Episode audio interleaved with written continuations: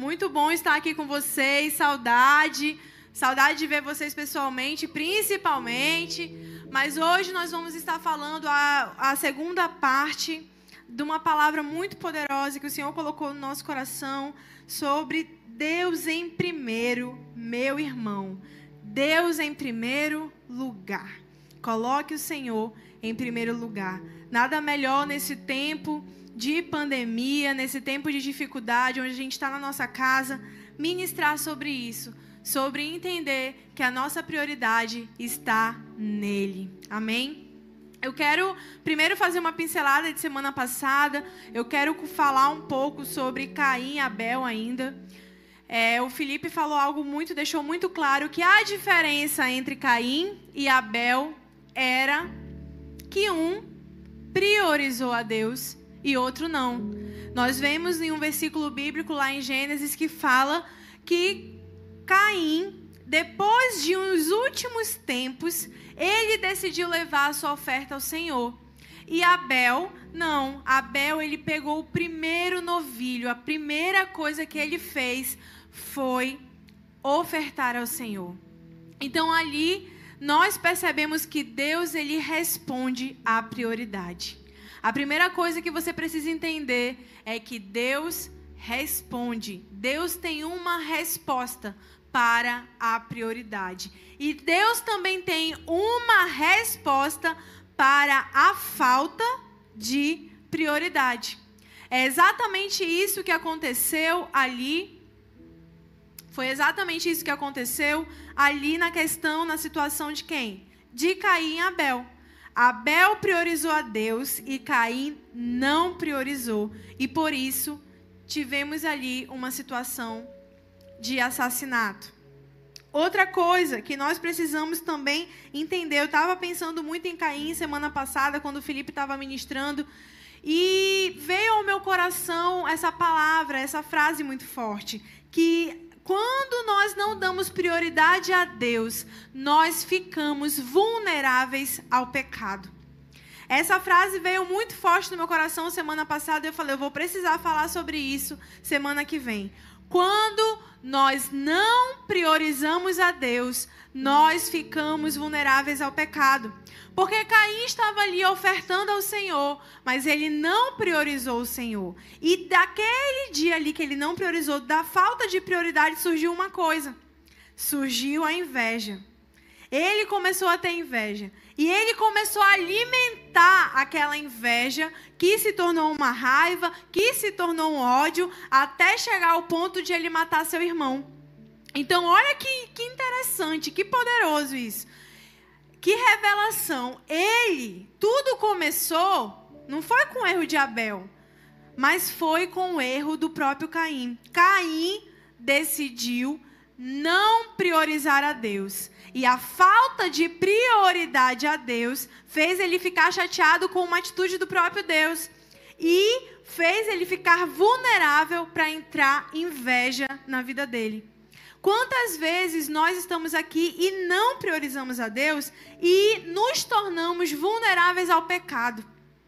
Quando nós não estamos é, priorizando ao Deus, isso acontece. Alguns pecados que não eram mais um problema na nossa vida, eles se tornam um problema. Alguns pecados que a gente já tinha até vencido, eles começam a vir novamente porque a gente está vulnerável ao pecado. Outra coisa que eu ainda quero falar sobre semana passada, que eu entendi, é que também a falta de prioridade ao Senhor nos faz entrar em um engano. A falta de prioridade a Deus faz a gente entrar numa cegueira espiritual. A gente fica sem ver realmente o que está acontecendo. Por que isso, Ingrid? Por que você está falando isso? Porque você acha mesmo que Adão e Eva nunca sentou com Caim e Abel e falou: Olha, eu vou contar uma história para vocês a gente estava lá no jardim do Éden, éramos muito felizes, e aí a gente comeu um fruto. E esse fruto, ele fez com que a gente tivesse o entendimento do pecado. E a gente entendeu o pecado e é engraçado, e aí eu imagino que ela estava ali conversando, ela falou: o, o, o, o que aconteceu foi tão onda que a gente tentou se esconder de Deus. Aí eles devem, quando eles eram crianças, e aí, mamãe, a senhora conseguiu se esconder de Deus? Não. Deus já sabia de tudo, Deus já sabia que a gente tinha pecado, Deus já sabia, com certeza, Caim e Abel sabiam da história do Jardim do Éden e sabiam como foi que eles foram parar onde eles estavam, como a família deles foi parar onde estava. Mas Caim tinha esse entendimento de que a gente não pode esconder nada de Deus. Mas mesmo assim, o engano, a cegueira foi tão grande que ele escolheu matar o irmão dele. E ainda chegar para Deus, quando Deus perguntou: cadê Abel? Ele pergunta assim: acaso sou eu o protetor de meu irmão? Para o Senhor estar me perguntando, ainda foi abusado. Ainda perguntou isso e foi quando Deus falou: Eu vejo o sangue do teu irmão clamando através da tua boca. Então Deus sabia, ele, eu fico imaginando que Caim estava com um engano tão forte, no um engano tão pesado, que ele achava que ele ia sair dali, ele matou o irmão e que não ia ser descoberto. Mas por causa do engano. E isso é um perigo, porque a falta, eu vou falar muito isso, você vai ficar com isso na sua cabeça. A falta de prioridade a Deus faz a gente entrar no engano, que às vezes a gente está fazendo as coisas e a gente não vê mal. A gente está vendo, é, faz a gente entrar no engano, que faz com que a gente normalize aquilo que é errado. Faz a gente normalizar aquilo que não agrada a Deus. Quantas vezes nós estamos assim? Hoje eu quero conversar com vocês sobre algumas situações de falta de prioridade que fazem com que a gente entre, é, a gente está na igreja, mas a gente está tendo consequências muito severas e o pecado ele está entrando na nossa vida por causa dessa situação. Nós não temos prioridade, prioriza, priorizado é aquele que nos ama. Eu quero te fazer uma pergunta. Você tem se sentido vulnerável ao pecado? Você tem, eu já, já tive alguns gabinetes que a pessoa chega para mim e diz assim, cara, eu não sei o que acontece, eu não consigo me libertar dessa situação. Ou então, eu não sei o que acontece, eu estava tão firme, eu estava tão bem e do nada eu caí. Você pode ser essa pessoa que está aí do outro lado e está vivendo isso agora. Você é aquela pessoa que às vezes peca e não vê maldade nenhuma? Você é aquela pessoa que faz uma coisa, ai, mas não tem nada a ver isso aqui, isso aqui também já é religiosidade. Ou você faz uma outra coisa, ai, mas peraí, também não é assim. E você começa, como eu falei agora, antes, né, uma frase antes, você começa a normalizar aquilo que é errado. Você sabe no fundo, no fundo que é errado, mas você normaliza, porque você decide, você está no engano tão grande que você decide normalizar, mesmo sabendo o que é errado. Será que você é essa pessoa? Será que você fica com raiva de Deus quando você recebe uma correção? Ou quando tem alguma coisa acontecendo na tua vida que não é da forma que você esperava, não é da forma que você queria que fosse, e você começa a culpar a Deus? Aconteceu o Covid, agora você começa a culpar a Deus. Aconteceu uma situação no mundo, você começa a culpar a Deus. Aconteceu uma coisa na tua vida que você não queria, você começa a culpar a Deus. Se você é uma dessas pessoas que eu acabei de perguntar que você falou, olha, eu acho que eu tenho um pouco disso. Eu quero te dizer que tem uma falta de prioridade aí. Acendeu o botão vermelho, porque com certeza tem uma falta de prioridade aí.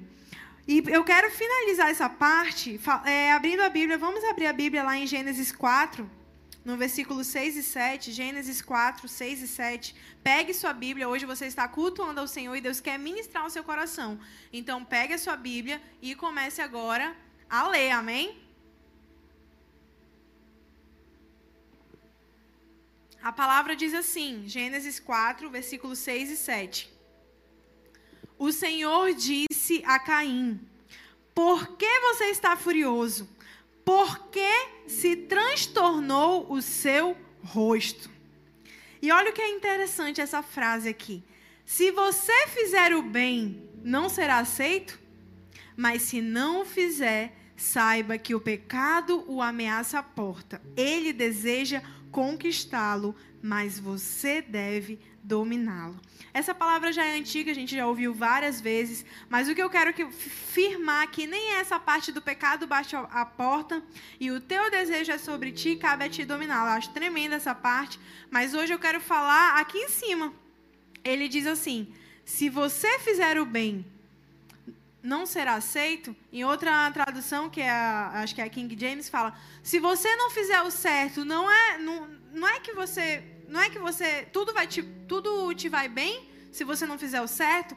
Então nesse momento mostra que Deus ele está falando. Eu acho que é, é como se Caim soubesse que o que ele estava fazendo não era o certo. Caim sabia que ele não estava priorizando ao Senhor, mas mesmo assim ele queria os resultados do irmão dele. Ele sabia que ele não estava priorizando, mas mesmo assim ele é, permitiu que o engano entrasse. Ele podia ter mudado de rota, ele podia ter se arrependido, ele podia ter voltado, mas não, ele continuou, porque a falta de prioridade deu abertura para a inveja. E ele alimentou a inveja, e a inveja se tornou um assassinato. Então é algo que nós precisamos entender aqui. Se você fizer o bem, não será aceito. Às vezes a gente tem dúvidas, ou às vezes a gente sabe. Eu quero dizer, você que está fazendo coisa errada, você sabe o que você está fazendo. E hoje eu quero ministrar a vocês sobre cinco, cinco crentes.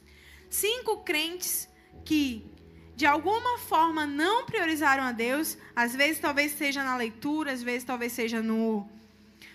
É, na, no jejum, na busca, mas essas cinco pessoas, cinco igrejas, cinco pessoas, eu vou falar, eu vou falar como se fossem pessoas, elas permitiram, elas deixaram de priorizar a Deus em alguma coisa e isso trouxe consequências para elas em outra. Mas antes da gente falar sobre isso, vamos fazer uma oração, amém? Feche seus olhos onde você está. Senhor meu Deus, eu quero consagrar essa palavra a Ti. Eu coloco diante de ti, meu Deus, tudo aquilo que eu vou falar, que não seja eu falando, mas que seja o teu espírito através da minha boca. O teu espírito é aquele que convence, o teu espírito é aquele que muda.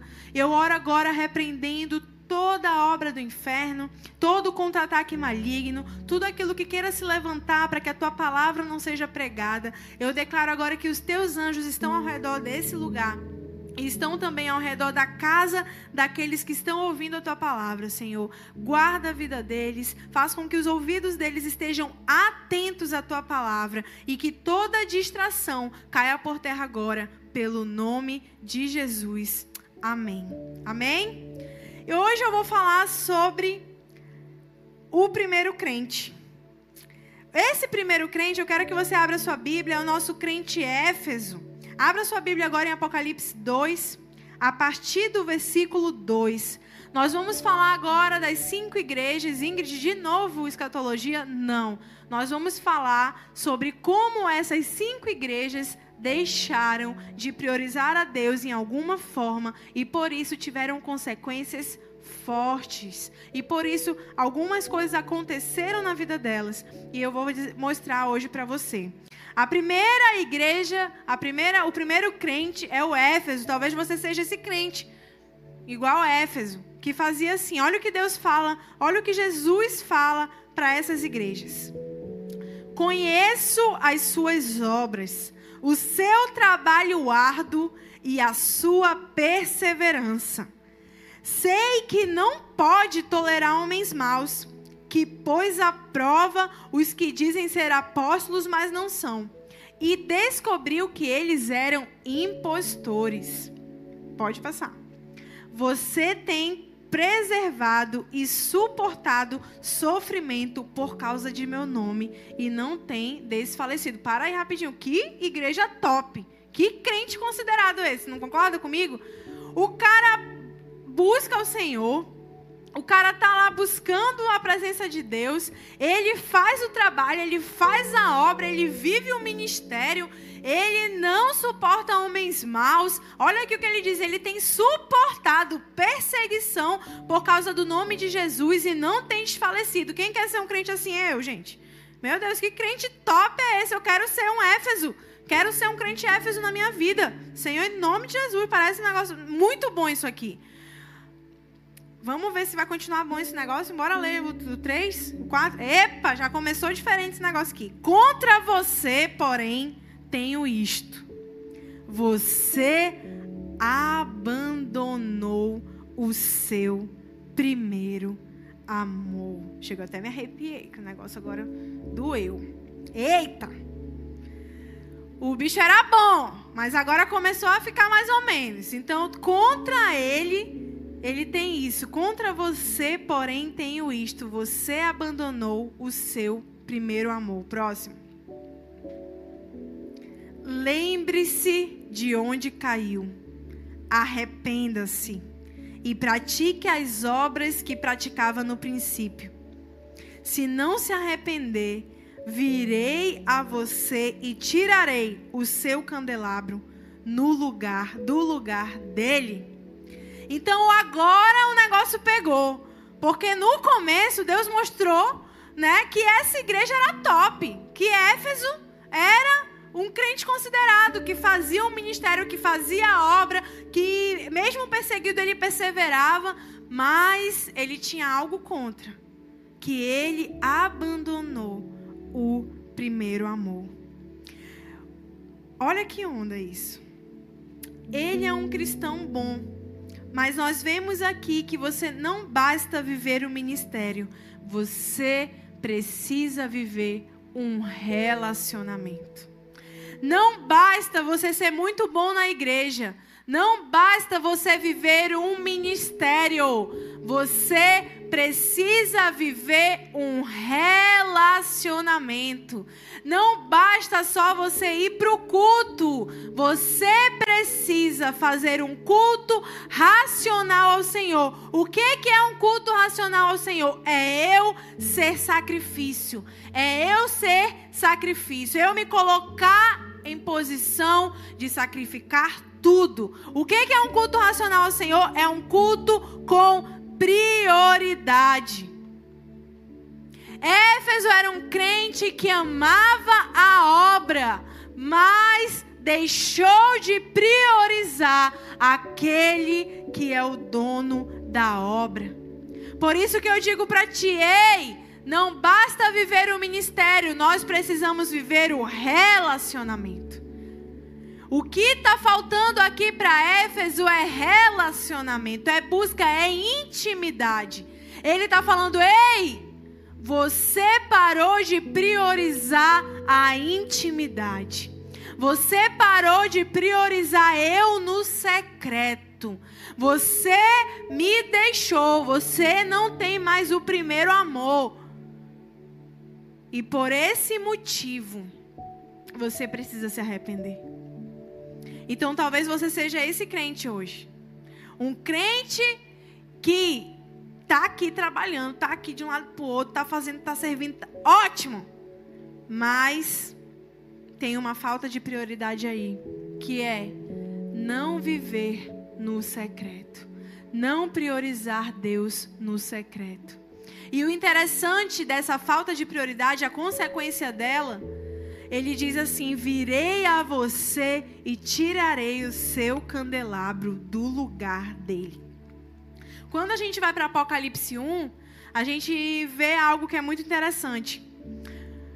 Em Apocalipse 1 fala que o candelabro é a presença de Jesus. O candelabro fala sobre presença. O candelabro fala sobre unção. O candelabro fala sobre aquilo que ainda a intimidade faz a gente ter.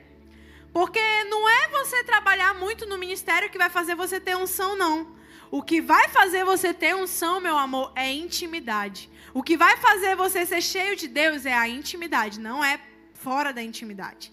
E agora ele está dizendo aqui, ei, se você não se arrepender, eu vou remover de você o meu, o candelabro.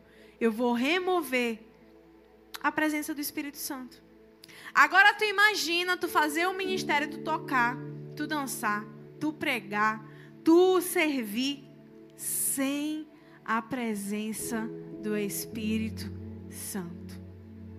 Diga misericórdia. Fala comigo aí, misericórdia.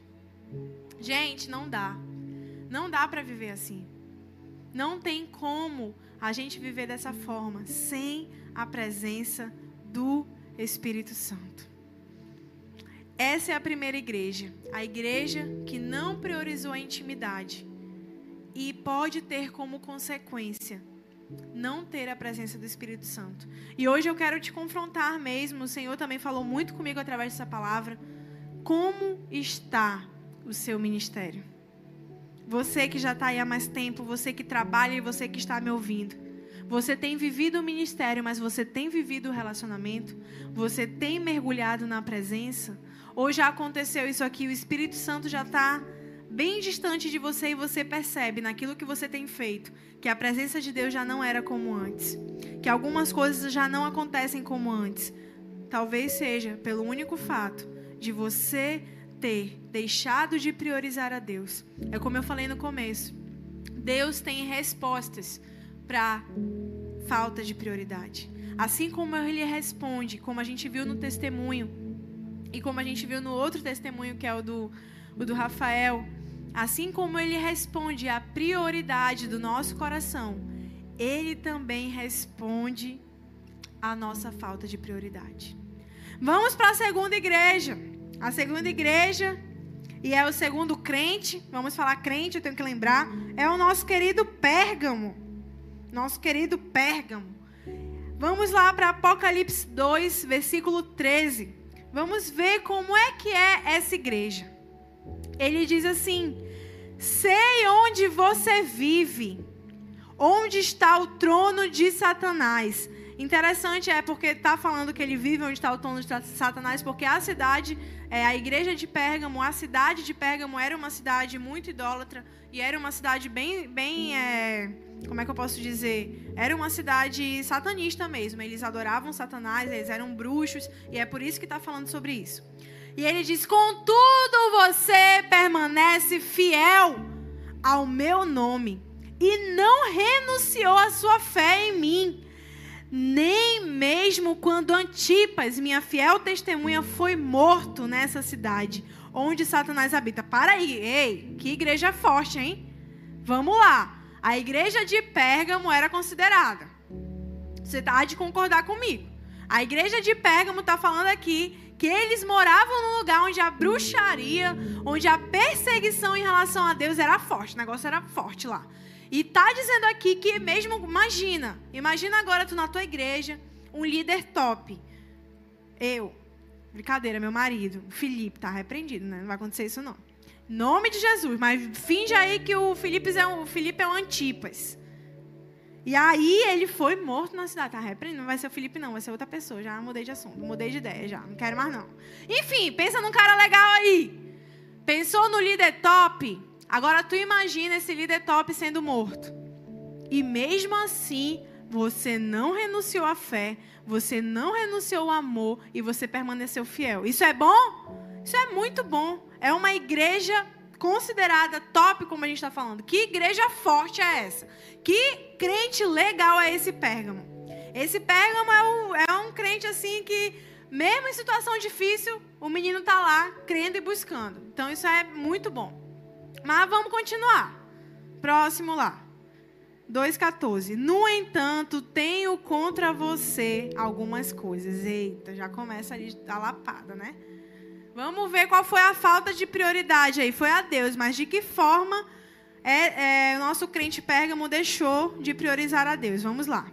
Você tem aí pessoas que se apegam aos ensinos de Balaão, que ensinou Balaque a amar ciladas contra os israelitas, induzindo-os a comer alimentos sacrificados a ídolos e a praticar imoralidade sexual.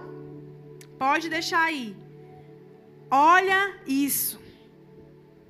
Tá falando aqui que era uma igreja firme, era uma igreja abençoada, era uma igreja que não abandonou a fé, mesmo vendo a morte de seus, de, do seu irmão, que era um irmão forte. Mas está falando aqui uma coisa diferente. Está dizendo que Pérgamo não se separou do mundo. Está falando que ele permite com que outros ensinos, com que outras doutrinas entrem. Pérgamo permite que outros ensinos e que outras doutrinas entrem na mente dele, entrem no coração dele. Ele tá a igreja de Pérgamo, esse crente, ele é um crente assim que ele quer Jesus, ele não deixa Jesus, mas ele gosta de se misturar com o mundo. É uma igreja que, quando ele não prioriza a santificação, ele não prioriza Deus da forma correta. Essa igreja, a gente estava pesquisando, era uma igreja que virou humanista, ela flerta com o pecado e ela se deixa misturar. Três coisas pesadas, tu não concorda comigo? Vamos lá. Humanista, ela flerta com o pecado e ela se deixa misturar. Ela permitiu que o humanismo entrasse na igreja. Permitiu que o humanismo entrasse na mente e no coração. Permitiu, ela se permite flertar, ela olhar assim, sabe quando tu tá isso não acontece contigo, não. Só misericórdia. Vamos mudar aqui. Tu não. Nada de tu. Sabe quando aquele, aquele cara, ele tá ali, noivo, com uma mulher linda, ele ama ela. Ele tá com ela, ele é fiel a ela. E aí passa aquela gatinha do lado. Para não dizer outro nome, né? Porque aqui a gente é crente. Aí passa e o cara tem tudo, ele tem tudo. Ele tem a mulher linda do lado, ele tem tudo para ser fiel, mas ele vai e ele flerta com a abençoada que tá que passa. É mais ou menos isso. Não é que ele no fundo, no fundo ele nem quer fazer nada, mas ele é tão sem vergonha que ele olha para a mulher que está passando. Ele fica olhando para a mulher que está passando. E ele flerta, se duvidar, se a mulher der o WhatsApp, ele manda até uma mensagem. Então é mais ou menos assim que o crente Pérgamo era. Ele se permitia, ele, ele, ele se permitia flertar com aquilo que é errado. Ele permitia que o humanismo entrasse na mente dele.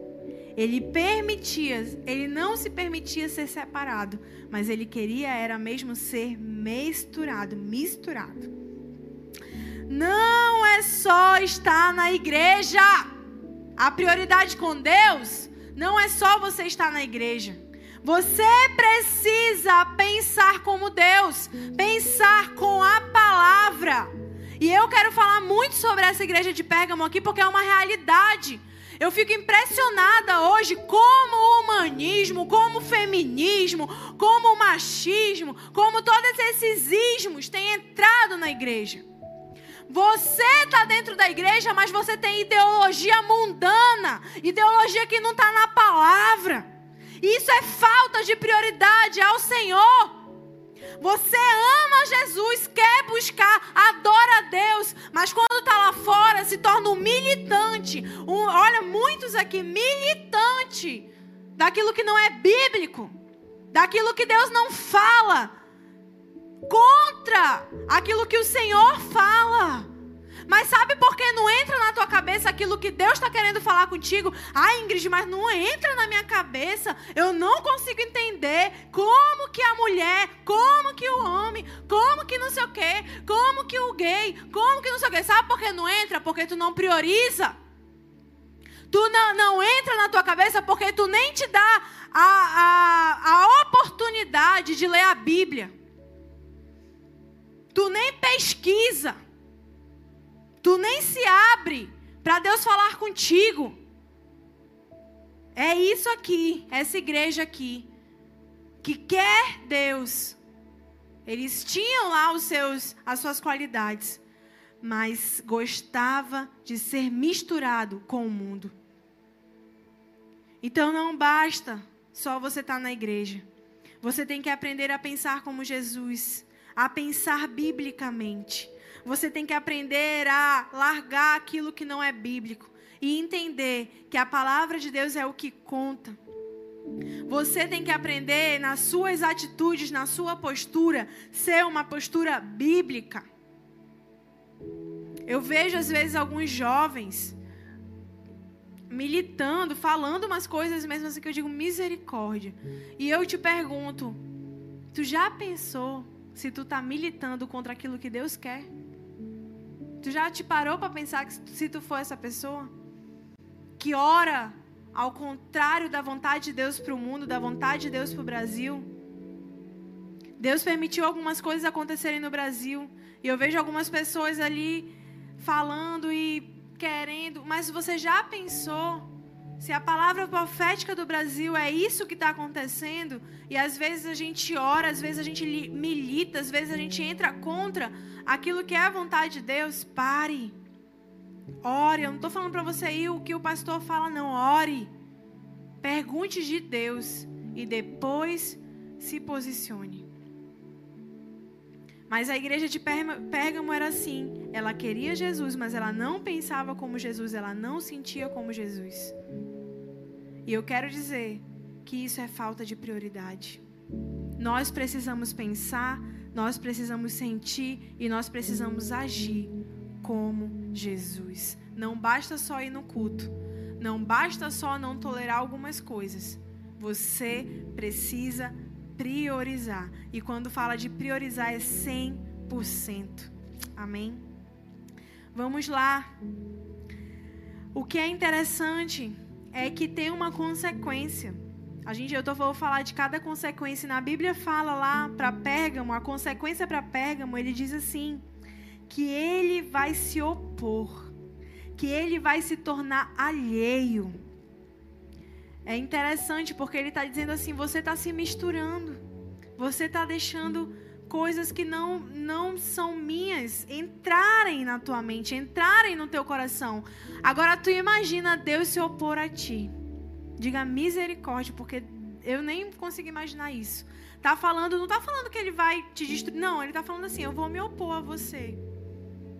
Se você não se arrepender, Pérgamo, eu vou ter que me opor a você, eu vou ficar alheio. Não queira ver um Deus alheio. Mas esse Deus, ele só vai ficar alheio se você não reposicionar a sua prioridade. Como eu falei, eu vou falar mais uma vez. Deus responde à prioridade e Deus responde à falta de prioridade. Amém? Vamos para a próxima igreja, para o próximo crente. Nós temos um crente aqui chamado Tiatira. O próximo crente é Tiatira. Vamos abrir a nossa Bíblia em Apocalipse 2, 19. Vamos ler sobre como é que é essa igreja. Conheço as suas obras, o seu amor, a sua fé, o seu serviço e a sua perseverança. E sei que você está fazendo mais agora do que no princípio. Essa igreja é boa? É boa. Eu quero ser assim. Eu quero que Deus olhe para mim e diga: Ingrid, olha, muito legal. Tu está fazendo mais agora do que tu fazia antes. Tu está trabalhando mais agora do que tu fazia antes. É boa. É serviço, é fé, é amor, é perseverança. É uma igreja boa. É, uma, é um crente que eu queria ser, que você também. Amém? Vamos ver como é que vai continuar. Próximo. No entanto, começa esse no entanto. Contra você tenho isto. Você tolera Jezabel Aquela mulher que se diz profetiza, com os seus ensinos ela induz os meus servos à imoralidade sexual e a comerem alimentos sacrificados a ídolos. Eita! Então, Tira Tira era uma igreja que amava. Ela tinha amor, mas ela não tinha conhecimento. Prioridade não é só amar a Deus. Eu já conversei com alguns jovens aqui que eu digo: e aí, tu ama a Deus? Eu amo a Deus. Eu amo ao Senhor, Ingrid, mas eu amo tanto a Deus. Chega quando eu oro, eu choro. Eu começo a chorar. Eu amo a Deus. Eu amo, amo, amo. Mas aí, quando a gente olha para a pessoa, ela ama, ama, ama, mas ela tolera Jezabel. Não basta só você amar, você precisa conhecer. Não basta só você amar, você precisa conhecer. Não basta só sentir a presença, tem que ser mais profundo que isso. Tem que ser mais profundo. Tem que mergulhar. E é interessante que Tiatira, ela não tinha um conhecimento da verdade e ela começou a tolerar Jezabel. E Jezabel ele é um espírito que ele trabalha com duas coisas. Ele trabalha com a insubmissão e com a prostituição. Jezabel é esse espírito, esse é, ele é um espírito que ele trabalha com essas duas situações. A insubmissão e a prostituição. Agora imagina, era uma igreja que estava tava crescendo, era, era, era um crente que estava fé, amor, serviço, mas que tinha algo aqui. Está falando que ele tolerava Jezabel. Ele tolera esse espírito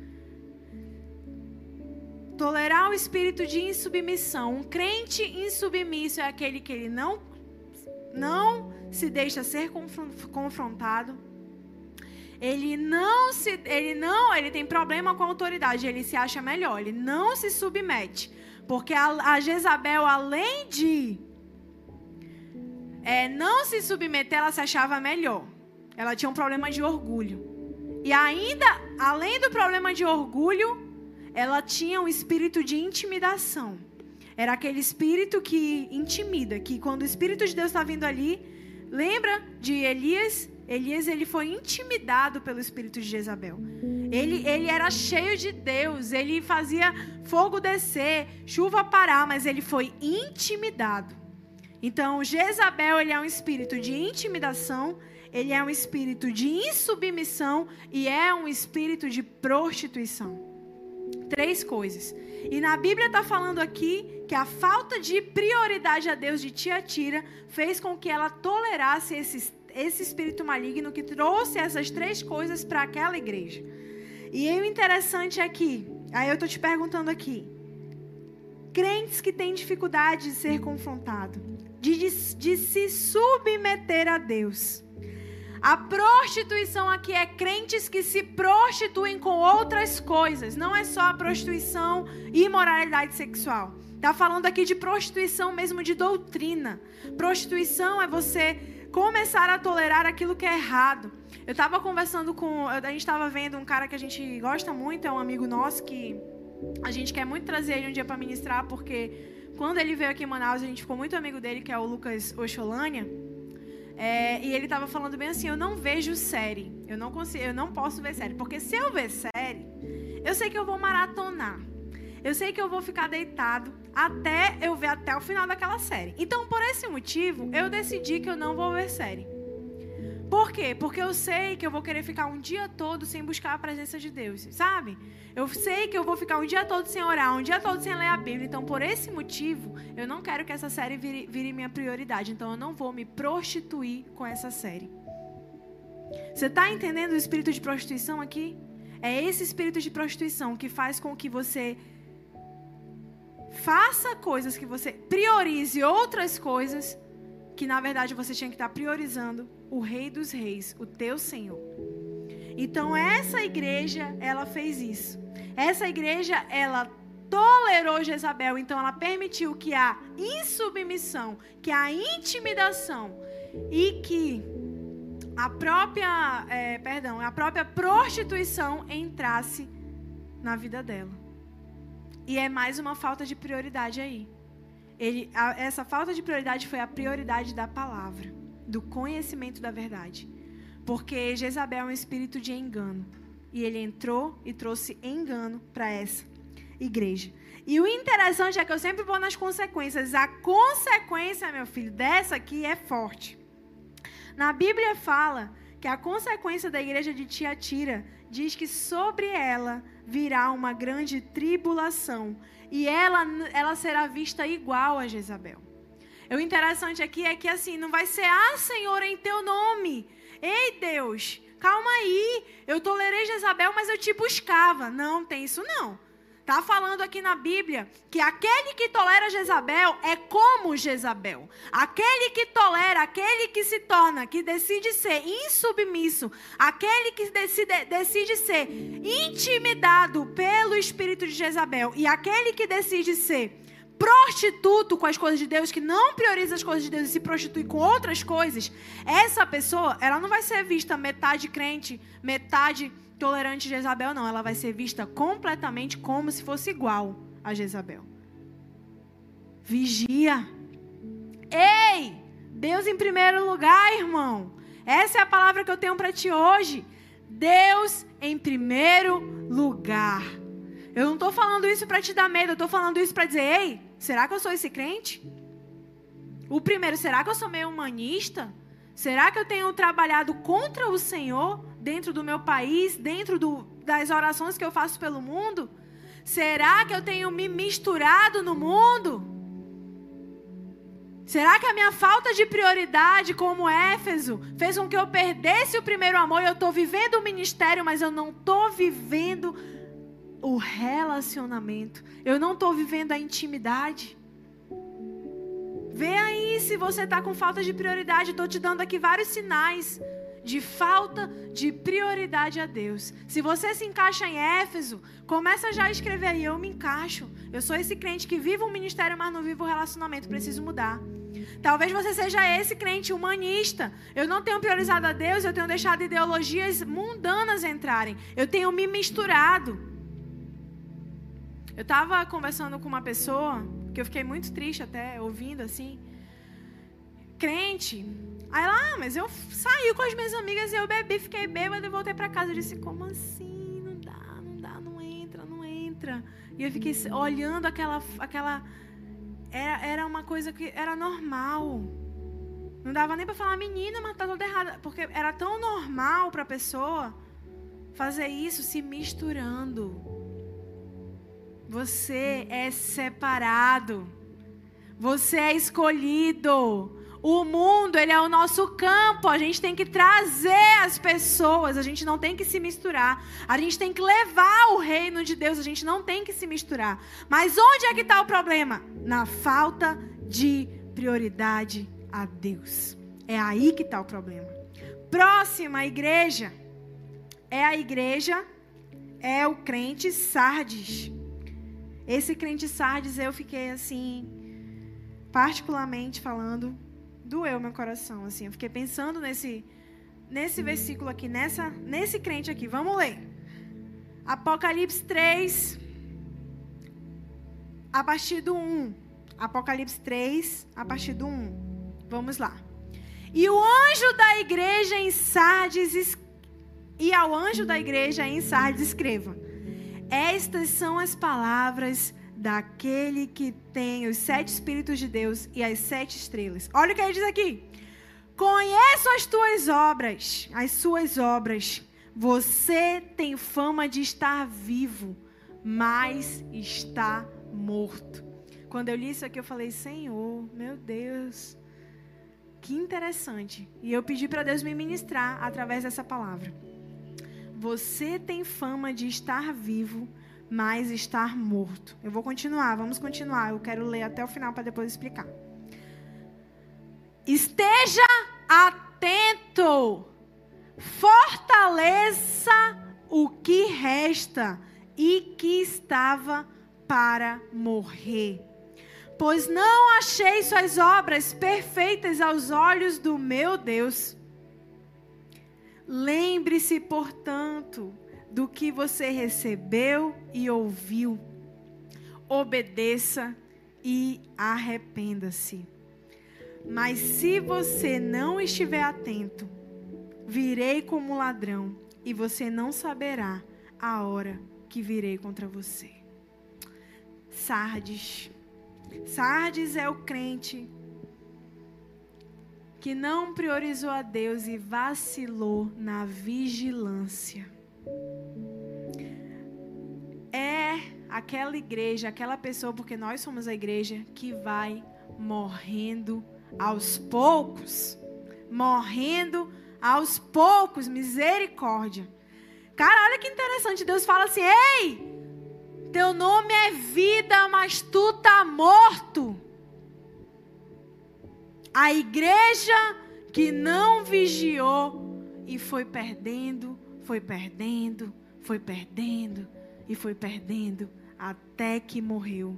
Ele diz: pelo amor de Deus, te cuida logo antes que tu mate logo tudo que já está quase para morrer aí. Ele está falando mais ou menos isso. E olha o que é interessante, é que ele não guardou. Olha isso aqui, gente, olha essa palavra. Lembre-se, portanto, do que você recebeu e ouviu. Obedeça e arrependa-se. Ei, você ouviu a palavra. Você recebeu promessas. Mas mesmo assim, você se permitiu morrer.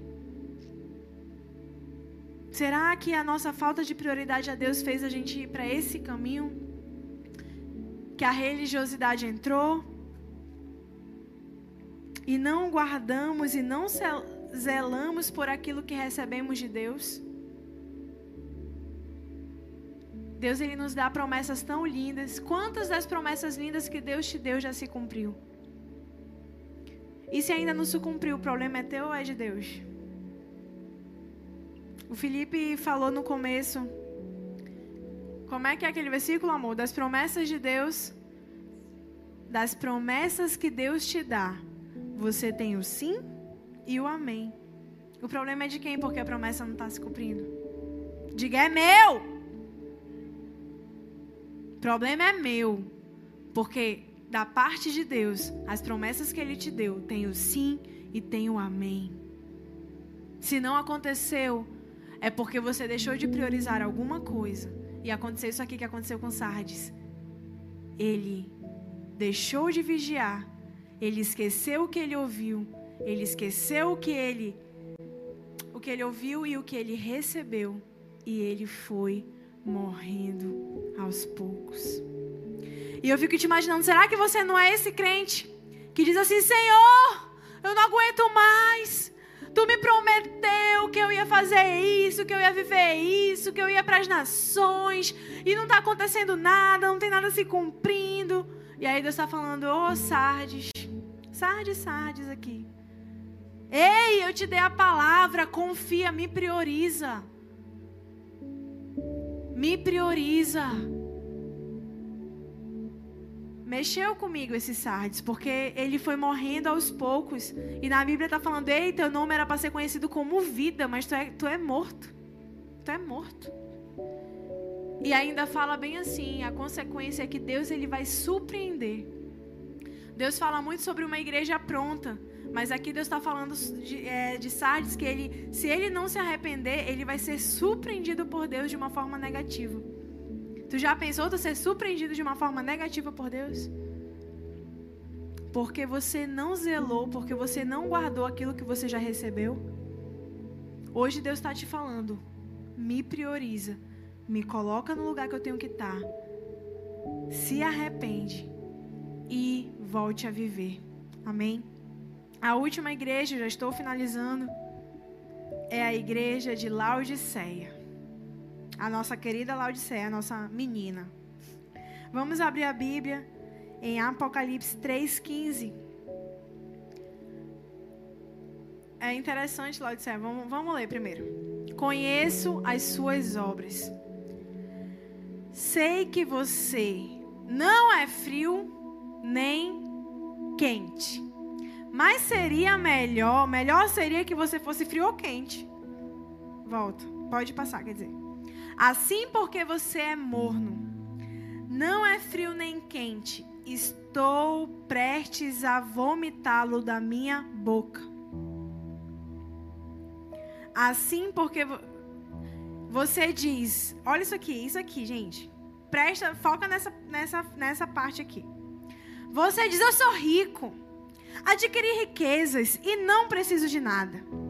Não reconhece, porém, que é miserável, digno de compaixão, pobre, cego e nu. Diga misericórdia. O negócio está ficando pesado.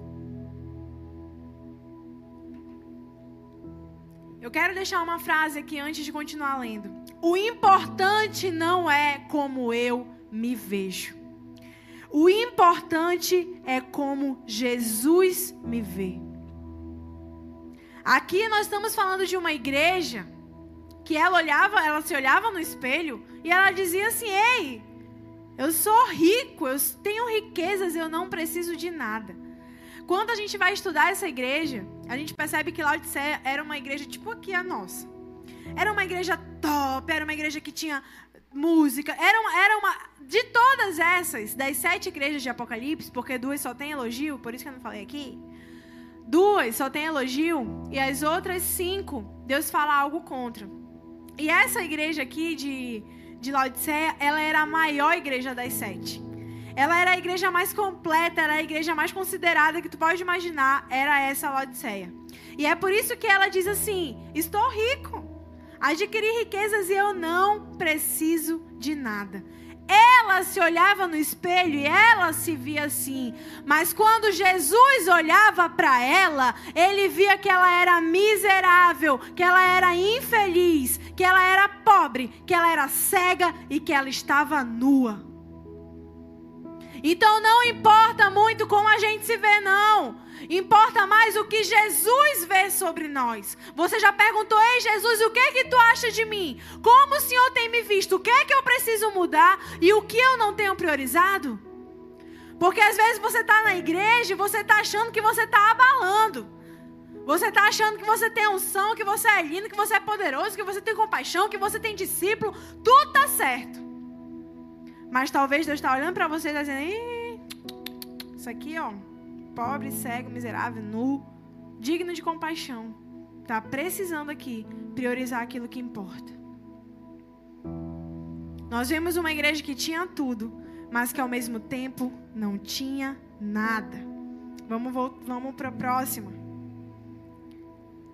E olha o que ele diz: Dou-lhe este conselho: compre de mim ouro refinado no fogo, e você se tornará rico Compre roupas brancas e vista-se para cobrir a sua vergonhosa nudez.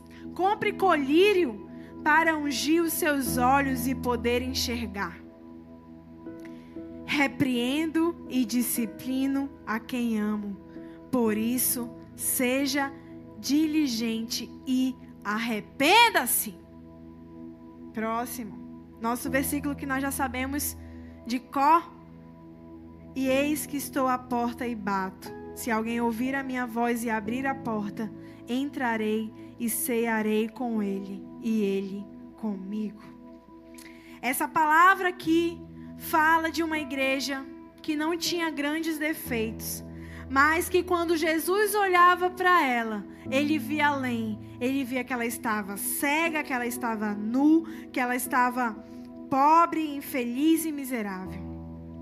O que que faltava? Onde foi que Laodiceia deixou de priorizar? Laodiceia deixou de priorizar o fervor. Deixou de priorizar o entusiasmo. Deixou de priorizar o choro pelo pecado. Você chora pelo pecado? Quando você vê que você acabou de cometer um pecado, ou que você quase cometeu um pecado, ou que você flertou com o pecado, você chora por isso? Quando a gente ora pelo Brasil e começa a se arrepender, você fica olhando, menino, que, que, que é isso? Senhor, tá bom, arrepende. Ou você consegue chorar. Choro pelo pecado. Oração, jejum, poder e avivamento. Foram coisas que Laodiceia foi perdendo com o tempo. Quando Deus fala aqui na palavra dele que ele vai comprar vertes novas, ele vai comprar um colírio para botar no olho. Fala de uma falta de postura que Laodiceia tinha. Fala de uma visão equivocada que Laodiceia tinha. Não estou falando aqui para você olhar para você e achar, eu estou falando da parte espiritual, entenda. Estou falando, ai meu Deus, eu não sou ninguém, eu não presto para nada. Não é isso. Eu estou falando aqui de parte espiritual. Você sabe a falta de prioridade que você dá. Você sabe disso. Você sabe o que Deus está ministrando ao seu coração. Deus tem uma resposta para a falta de prioridade. Mais uma vez eu quero te dizer: Deus tem uma resposta para a falta de prioridade. Hoje nós falamos de cinco igrejas. Essas cinco igrejas que deixaram de buscar a presença. Deixaram de ter Deus como prioridade. E de alguma forma, elas ficaram vulneráveis ao que eu falei. Uma deixou de priorizar e perdeu o primeiro amor. Outra deixou de priorizar e, e as ideologias entraram. Outra deixou de priorizar e começou a, a deixar, tolerou Jezabel. Outra deixou de priorizar e entrou numa, numa morte espiritual, de nem, nem é, fazer com que aquilo que ela ouviu, aquilo que ela recebeu de Deus, não prosperou. E a última, que deixou de priorizar e tinha tudo para dar certo, mas no final das contas, ela perdeu o avivamento, perdeu o poder. E a forma que Jesus via ela era uma forma totalmente equivocada daquilo que ela achava que ela era. E o interessante é que eu, eu já falei sobre isso uma vez, um, alguns, alguns anos, acho que antes.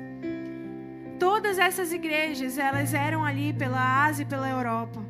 E todas essas igrejas hoje, elas não existem. Os lugares onde elas estavam estabelecidas hoje são lugares de perseguição. São lugares onde o evangelho é perseguido. Onde estava lá Odisseia, lá o muçulmano já tomou. Onde estava Éfeso, já. Gente, os lugares das igrejas de Apocalipse hoje não tem igreja, não tem avivamento e não tem presença de Deus ali. Ingrid, onde tu está querendo chegar com isso? Eles receberam um conselho, eles receberam palavra, eles receberam confronto, mas eles não redi redirecionaram a sua prioridade. E, com, e, e, o que, e qual fim elas tiveram? O fim. Acabou. O fim delas foi que acabou. Não tinha mais avivamento, não tem mais. Pode pesquisar lá. Vai ver onde eram essas igrejas. Não tem mais nada ali. Tem missionários tentando fazer com que aconteça. Mas ali não tem mais nada. Não seja assim. Deus está hoje te dando um confronto, dizendo: Ei, eu quero que tu me adore, eu quero que tu me honre, eu quero que tu me busque. E por esse motivo eu estou dizendo: te posiciona. Não seja como essas igrejas que perderam, que perderam a presença, que deixaram, que passou a visitação e eles não alcançaram. Hoje Deus está te chamando para mudar. Deus está te chamando para colocar aqui, ó, ei, Deus em primeiro lugar. Te lembrar também da cruz, da cruz. Aqui, ó. Filma aqui, ó, a cruz. A cruz, o Salvador. Ele morreu para te salvar, lembra disso. Coloca a tua prioridade nele. Coloca a tua prioridade em Deus. Outra coisa, só para finalizar, meu Deus do céu, porque começou tarde, tu não tá aí nem duas horas. Então dá pra tu ficar mais um tempinho, né? Querido telespectador. Vamos lá, vamos lá. Não tem que pegar ônibus hoje, não tem nada. Então, por favor, só a gente aqui que tá aqui. Espera rapidinho o pessoal que tá aqui. O ser humano, ele é um adorador. Ele nasceu, nós sabemos disso, para adorar. A gente vê isso, um exemplo disso é time de futebol. Quando o futebol começa, a gente vai, a gente pira o cabeção, na verdade? Quem nunca? Eu fui uma vez, eu nem era, menina. Eu, tava, eu fui para Sumaré. E depois de Sumaré eu fiquei mais um tempo e tinha um, um, estádio lá, um jogo de São Paulo e Botafogo. Eu não sou nem São Paulina e nem botafoguense. Mas eu fui, mas eu sou hoje porque eu casei com São Paulina, então São Paulo agora tá no meu coração também. Mas eu sou vascaína, como todos sabem. Por favor, respeito aqui, tá, gente? Sou vascaína, ok? Quero respeito aqui, por favor. É. Gente, o nome do meu pai é Vasquilde, não tem nem como eu ser outra coisa. Eu tinha que ser vascaína mesmo, porque pessoa ser, ser filha de um Vasquilde e ser Flamengo não ia dar. E aí eu fui pro estádio, eu tava lá e eu não gostava, né? eu não era, não torcia nem para um nem para outro. Mas teve uma hora que começaram a falar umas palavras lá, umas coisas assim, né? Umas músicas que não é muito legal. E começaram a cantar as músicas, cantar as músicas, e eu já tava lá cantando as músicas junto, e eu já tava lá pulando, aí depois eu, uma música lá tinha umas palavras onde disse, misericórdia, tá tudo aqui na minha mente, Senhor, limpa, Pai, muda. Eu não falei, tá? Eu não cantei. Tá aí minhas amigas para dizer que foram lá comigo, eu não cantei. Mas a gente gosta disso. Nós somos movidos à adoração, nós gostamos. Ver aquela coisa acontecendo, a gente gosta de se levantar. Vê aí o BBB, mano, todo mundo. O crente, o não crente, o pastor, eu não vi. Glória a Deus. Mas o resto do povo, todo mundo viu, brincadeira. Mas todo mundo, até eu, ia lá no, no Instagram naquela parte lá que coisa para ver o que estava acontecendo. Que eu dizia, todos os discípulos, a maioria, misericórdia, estavam vendo, eu tenho que saber o que está acontecendo. Então até o, a gente é movido à adoração. A gente é movido, a gente gosta. A gente gosta de a gente se sentir bem com aquilo. A gente quer ver, a gente quer torcer, a gente quer adorar. Nós somos movidos. Mas a pergunta que eu quero te fazer nesse tempo, ei, nesse tempo, o problema é quem nós estamos adorando. Quem você está adorando? Quem é que você está adorando? Para quem você está prestando dignidade, honra, poder e glória? Quem é? E eu quero deixar essa frase aqui que Deus me ministrou muito. A ideia que você tem de Deus está relacionado com a qualidade da sua adoração e da sua prioridade. A ideia que eu tenho de Deus, ela está relacionada à qualidade da minha prioridade e à qualidade da minha adoração. Hoje nós estamos finalizando esse tema, falando para você: ei, priorize a Deus. Não seja como Caim, que ficou vulnerável ao pecado e permitiu que entrou o engano. E não seja como as outras igrejas que nós já falamos aqui bastante. Não permita que você perca a essência, porque você decidiu adorar qualquer outra coisa e não adorar a Deus. O Felipe sempre fala essa frase que nós temos aversão ao vácuo. Então nós sempre colocamos algo no nosso coração. Nós sempre colocamos alguma coisa porque nós temos a necessidade de adorar algo. Hoje está na hora de você tirar tudo aquilo que você colocou que não é Deus. E é tá na hora hoje de você colocar Deus no trono do seu coração. Tá na hora hoje de você colocar Deus como prioridade na sua vida. Deus está te chamando para isso hoje. E eu quero te convidar a ficar de pé, a se prostrar onde você estiver agora, na sua casa. E quando nós estivermos cantando, tocando louvor aqui, buscando ao Senhor nesse louvor, eu te convido agora a se colocar diante de Deus. A palavra estava falando exatamente em vários momentos, eu li aqui para você. Deus estava falando, te arrepende e te reposiciona. Hoje eu estou te dizendo, coloca Deus em primeiro, meu irmão. Coloca Deus em primeiro. Hoje eu estou te convidando a se prostrar e dizer, Senhor, entra. Senhor, eu tiro agora a imoralidade do trono. Eu tiro agora o humanismo. Eu tiro agora, meu Deus, a, a Jezabel. Eu tolero Jezabel. Hoje eu tiro a intimidação. Hoje eu tiro, meu Deus, a prostituição.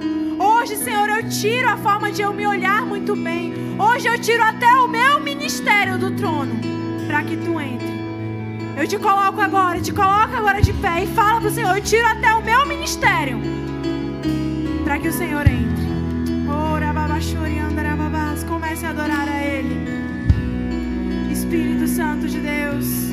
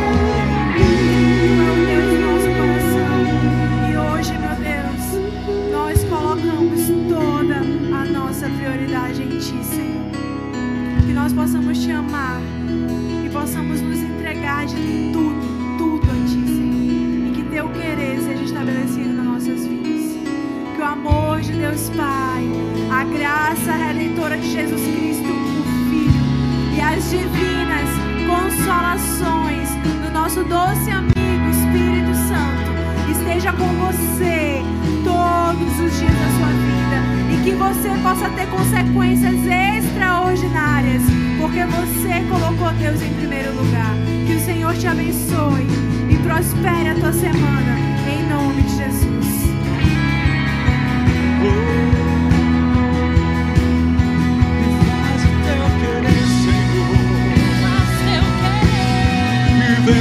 de poder.